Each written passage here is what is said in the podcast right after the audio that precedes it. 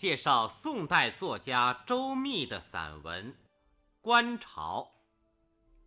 先把这篇散文给大家朗读一下：浙江之潮，天下之伟观也。自既望以至十八日为最盛，方其远出海门，仅如银线；继而渐进，则欲乘雪岭，继天而来，大声如雷霆，震撼激射，吞天握日，势极雄豪。杨成斋诗云：“海涌银为郭。”江横玉细腰者是也。每岁经引出浙江亭，教阅水军，蒙冲数百，分列两岸。继而进奔腾分河五阵之势，并有乘骑、弄旗、标枪、舞刀于水面者，如履平地。倏尔黄烟四起，人物略不相睹。水爆轰震，声如崩山。烟消波尽，则一葛无迹。今有敌船为火所焚，随波而逝。无而善求者数百，皆披发纹身，手持十幅大彩旗。争先鼓勇，宿营而上，出没于金波万仞中。腾身百变，而其尾略不沾湿，以此夸能。江干上下十余里间，珠翠罗绮异目，车马色途，饮食百物，皆备穷常食。而就令看目，虽席地不容闲也。这篇《观潮》是从《武林旧事》中选出来的，这里略有删节。作者叫周密，是南宋人。《武林旧事》是周密在宋灭亡后追忆往事的作品。武林就是南宋的都城临安。也就是现在的杭州。观潮，观的是钱塘江大潮。钱塘江大潮的景象非常壮美。大潮的形成跟这个地区特有的自然条件是密切联系在一起的。钱塘江的江口是典型的喇叭口型，宽的地方超过百里。窄的地方只有十里。浪潮进口的时候，被狭窄的江道约束，就会形成波澜壮观的涌潮。同时，河口有巨大的拦门沙坎。当潮水涌进来的时候，遇到这么大的阻拦，势必会向天上掀起。这样一来，波赶波，浪推浪。潮水就会排山倒海般的奔腾咆哮起来。我国古代的作家诗人，老早就把钱塘江大潮作为描写对象了。周密的《观潮》是用散文的笔调，绘形绘色地描写了这一壮美雄奇的景象。作者用分镜头摄影的笔法。分别写了潮来的状态、演兵的情形、弄潮的姿势、观潮的盛况。浙江之潮，天下之伟观也。作者在卷首第一句就开门见山、直入题意，介绍了他的描写对象。伟观，就是壮伟的景象。文章一开始。就呈现一种雄奇广阔的意境和高屋建瓴般的气势，钱塘江大潮的滚滚波涛赫然在目，凌空欲泻。随后，作者顺势而下，挽狂澜于笔端，集中描写了自既望以至十八日的潮来之状。农历的每月十五叫做望，既望是十六日，这里指八月十六。作者的观察很细微，但又是大处落墨，由远而近，逐渐写来，方其远出海门，仅如银线。意思是说。当潮头从水天相接的地方出起的时候，看上去像一条银线。这里用银线作比，可以看出作者是在极目远眺，立足点高，视野深远。这种描写很有生活实感，恐怕不亲临其境，亲见其状。是写不得这么逼真的。随着潮头的奔卷，作者的那杆笔横泼纵洒，字似淋漓。继而渐进，则欲乘雪岭，继天而来，大声如雷霆，震撼激射，吞天握日，势极雄豪。文章的气势到这里。突兀而起，像山峦陡然耸立一般。作者是从声、色、形、势四个方面下笔的。欲乘雪岭，是写色和形，这是个比喻，非常新颖形象。这个比喻照应了上文银线的银字。银、玉、雪都是写白颜色，但用词很有变化，不雷同。成、岭是说浪潮的形状，这是一种夸张的描写。声如雷霆是写声，显出当时撼人心魄的巨大音响。继天而来。震撼激射，吞天沃日，是写势。那滚滚的波涛如澄清岭崩一般，从天上压降下来，飞腾激卷，喷玉溅珠，未成奇观。似乎要给太阳洗澡，要把老天吞没。这里用夸张的手法。写尽了大潮的威仪和气派。作者在这时真是眼耳并用，笔酣墨饱，抓住最有特征、最典型的事物下笔，大开大合，任情挥洒，把钱塘江大潮的奇特情景写得神采飞动、逼真欲现。然后。作者用杨成斋的诗句作结：“海涌银为锅，江横玉系腰。”杨成斋，也就是杨万里，是南宋有名的诗人。作者之所以引用他的诗句，是因为杨万里的这两句诗所描写的银锅玉腰。跟本文所描写的玉城雪岭意境是一致的，这样两相印证，就增强了写景的真实性和作品的感染力。接下来，文章转入到另一重境界，写演兵的情形。每岁京尹出浙江亭教阅水军，京尹就是京城的长官。南宋的首都在临安，也就是杭州，所以这里称为京。教阅水军，就是搞水上军事演习。作者首先把注意力集中在战船上，蒙冲数百，分列两岸，继而进奔腾分合五镇之势。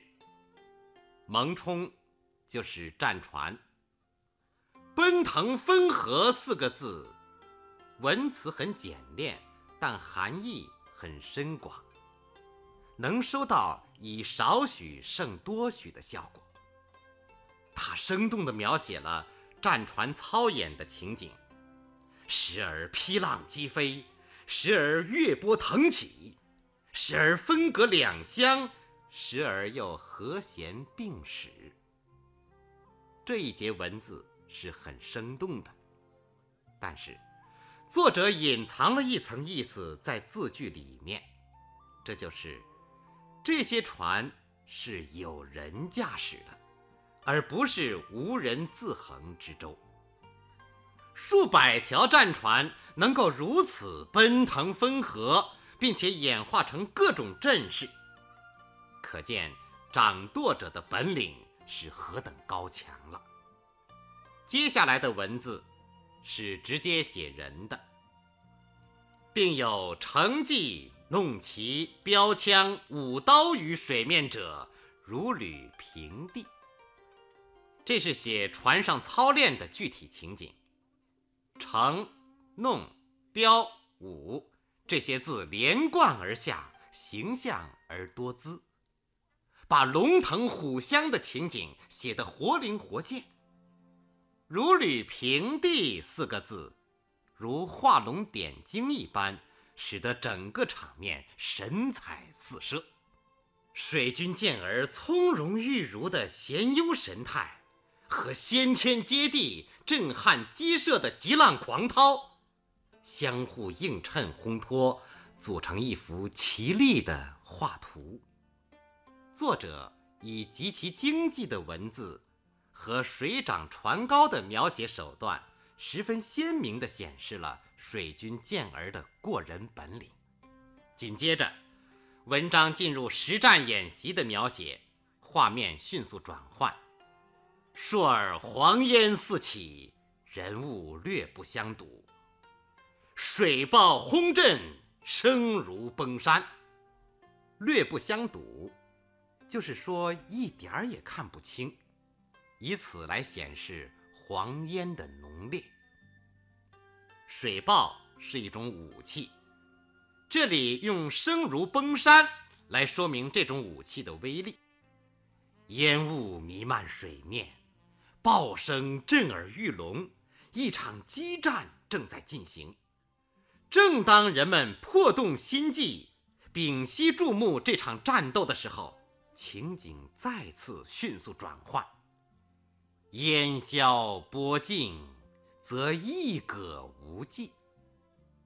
仅有敌船为火所焚，随波而逝。数百条战船。转眼间不见了，想必是趁着烟雾必将的时候，已积时远去。至此，一场水战结束了。这里没有一兵一卒的厮杀，也没有一舟一船的搏击，却有声有色，如火如荼。作者抓住富有特征意义的情景。通过对黄烟和水暴的铺张渲染，高度概括地表现了一场激烈的战斗，同时迅速转换的画面和动静相称的对比描写，含蓄而又准确地表现了水军将士卓越的作战技能和优良的军事素质。这一切都无不显示了作者构思的精巧。和文辞的老道。接下来，文章转入意趣横生的弄潮情景的描绘。吾儿善求者数百，皆披发纹身，手持十幅大彩旗，争先鼓勇，宿营而上，出没于金波万仞中，腾身百变。而其尾略不沾湿，以此夸能。吴，在我国古代指长江下游和东南沿海一带。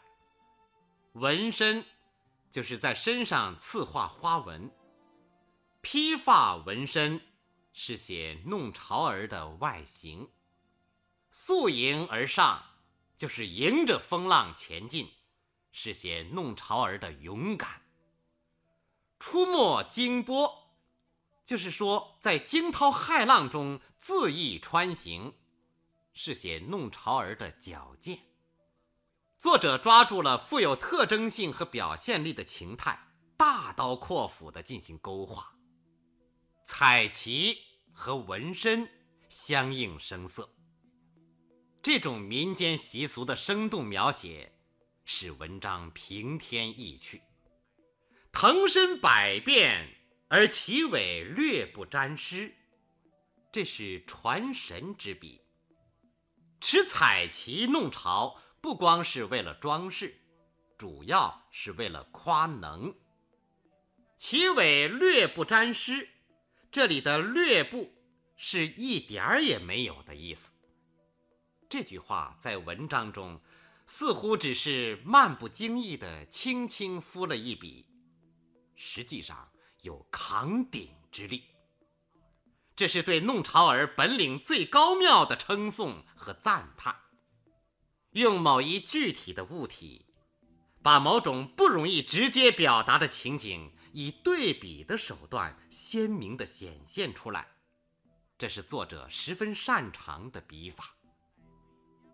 在对江上的潮、船、人做了淋漓尽致的描绘以后。作者收拢视线，调转笔锋，写观潮者的盛况。江干上下十余里间，珠翠罗绮异目，车马色图。江干指江岸，珠翠指头上戴的首饰，罗绮指身上穿的盛装。作者从戴穿。成三方面把描写具体化，同时还特意点出十余里，车马拥道，屹立而去，用路途的长来显出观潮的盛。如果只有几十几百米，恐怕是不足以显示盛的。写到这里，作者好像还不尽意，要做侧面烘托。饮食百物皆备穷常识，而就令看目虽席地不容闲也。穷是高出的意思，就令就是租借的意思。食物百货的价钱突然猛涨，看棚之内席地无间，插足不得。作者表面上写饮食看棚。骨子里写的是人潮，真是人山人海呀！江心江岸，江潮人潮连成了一片。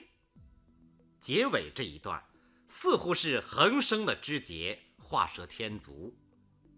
这里所写的也好像是闲文浪墨，不切题意，跟朝中的诸人诸物仿佛没有什么关系。其实。这正是作者用墨精心之处，这是一种烘染笔法，用观潮的盛烘染了江潮的美。江潮不美，怎么能吸引这么多的观众，弄得物价飞涨呢？兴发此而意归彼，这是增强作品的艺术力量不可或缺的手段。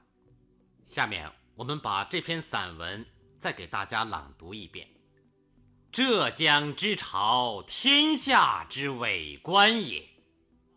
自既望以至十八日为最盛，方其远出海门，仅如银线；继而渐近，则玉成雪岭，继天而来，大声如雷霆，震撼激射，吞天卧日。是极雄豪。杨成斋诗云：“海涌银为郭，江横玉细腰者是也。”每岁经引出浙江亭教阅水军，蒙冲数百，分列两岸。继而尽奔腾汾河五镇之势，并有乘骑、弄旗、标枪、舞刀于水面者，如履平地。倏尔黄烟四起，人物略不相睹，水爆轰震，声如崩山。烟消波静，则一葛无迹，仅有敌船为火所焚，随波而逝。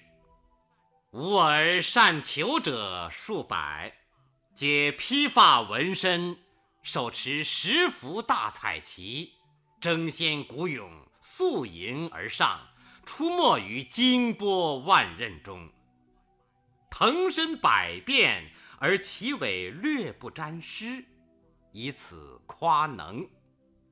江干上下十余里间，珠翠罗绮异目，车马色图，饮食百物皆备穷常识，而就令看木，虽席地不容闲也。